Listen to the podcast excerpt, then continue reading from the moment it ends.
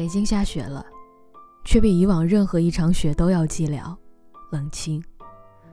我们在二零二零年初遭遇了一场残酷的疫情，发展到今天，足以在每个人的心头留下难以磨灭的痕迹。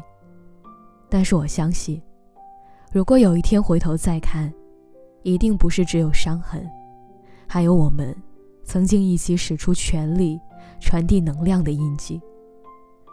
北哥在后台也收到很多留言，大家说着身边的情况、远方的传闻。还有内心的感受。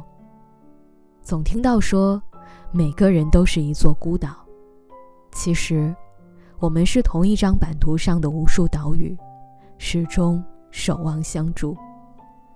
我把这些文字整理出来一小部分，分享出来，想告诉大家，不要害怕，未来的每一天，都要像这样，平安度过。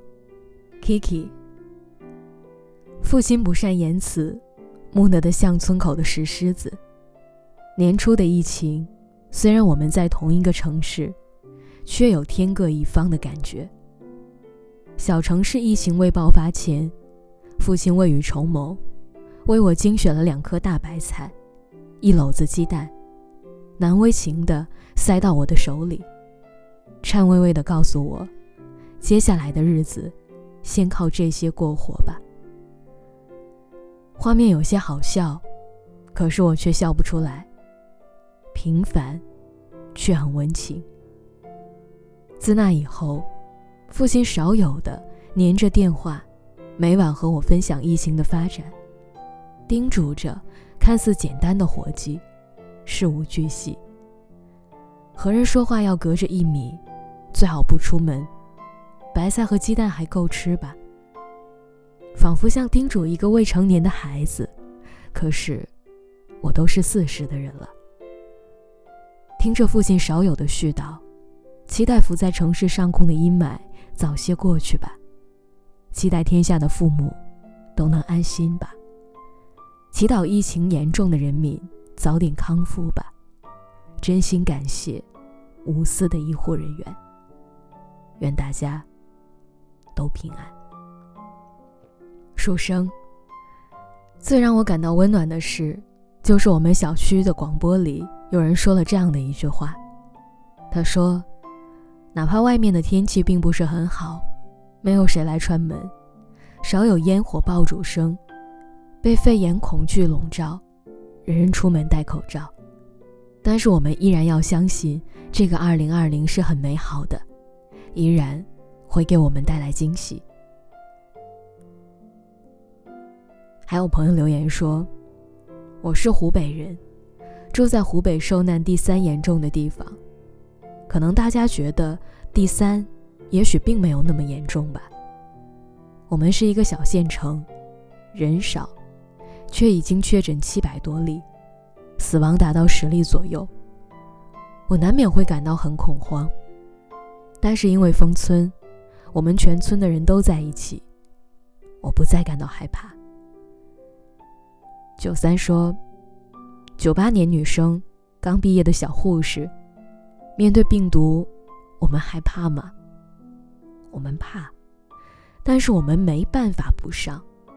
为了病人的那一句，丫头，你真棒。”有人留言说：“我刚刚从医院结束实习，就在疫情爆发前，实习的时候，老师跟我们说过最多、最严厉的一句话就是。”保护好自己。这场悄无声息的战争，我们的老师都还坚持在一线，他们是逆行者。这次，想换成我对他们说：“老师，保护好自己。”杰杰酱留言说：“去菜市场买菜的时候，爸妈自觉戴上了口罩，还提醒我做好防卫工作。那一刻。”我觉得我们可以，武汉可以，中国可以。有一位叫郝苗苗的朋友留言说：“前几天想着少刷点新闻，减少焦虑，但是现在看到的消息一条比一条让人气愤。不断增加的确诊人数，疾控中心的论文事件，扯皮推诿的官员，漫天飞的谣言，暴力伤医，哄抬物价，武汉红会，还有双黄连等等。疫情之下，乱象丛生，真真正正的把人性之恶体现得淋漓尽致。看到韩红等公众人物为一线做的种种，十分佩服，十分感动。图迷说，在疫情期间。每天会关注实时报道，我是慢热的人，直到过了几天，晚上突然睡不着的时候，会开始恐慌，甚至觉得胸闷。因为我一个人住，就给楼下的房东打了电话，房东很快就接了。我说我害怕，问他借了体温表，他也给我送来了药。当时我真的挺感动的，非亲非故。却帮助我，心里感觉暖暖的。还有一位朋友留言说，作为一名在医院前线工作五年的护士，在二零二零年初给自己做了一个事业计划。这个计划的前提是我要彻底与医院告别。于是我脱下了战袍，参加公考。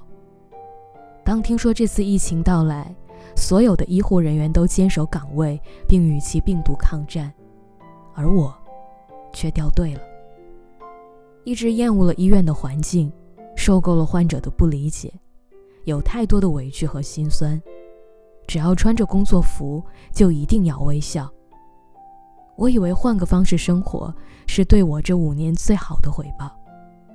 可是突然发现，有颗种子，已经在心里生根发芽。无论经历怎样的春花秋月，岁月更替。它永不凋零。我依然敬畏生命，依然为我曾经是一名医护人员而感到自豪，为那些我曾守护着的生命而感到骄傲。在大灾大难面前，个人的辛酸和委屈都不值得一提。如果这次公考没有成功，我要归队，继续守护每一个生命。希望那些抗战一线的兄弟姐妹们能够平安健康。希望疫情在我们明天睁开眼睛时即将远离。愿国泰民安。